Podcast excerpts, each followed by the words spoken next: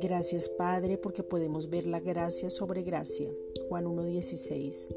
Para mostrar al mundo que hemos sido justificados, perdonados, redimidos y que ahora a causa del que nos habita somos levantados, exaltados, prosperados y puestos muy en alto.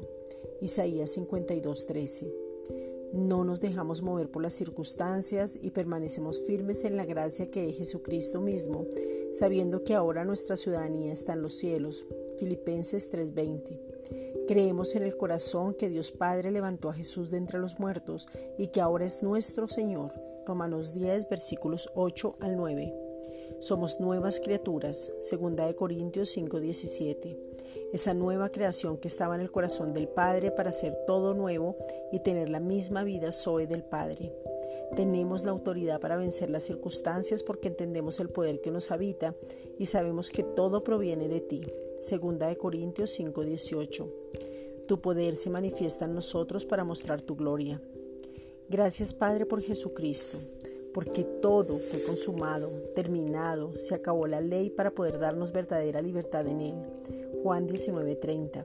Somos libres del pecado, la esclavitud del pecado, de todo vicio, de todo orgullo, rencor, condenación y aún de nosotros mismos. Romanos 8:2. Somos tus hijos amados y por eso ahora nos dejamos enseñar por ti. Juan 3:16. Queremos adorarte y vivimos en gozo sabiendo que eres nuestro escudo. Salmos 3.3. El que nos protege, el que levanta nuestra cabeza, el que nos da la palabra precisa para mantenernos seguros y confiados. Isaías 26.3.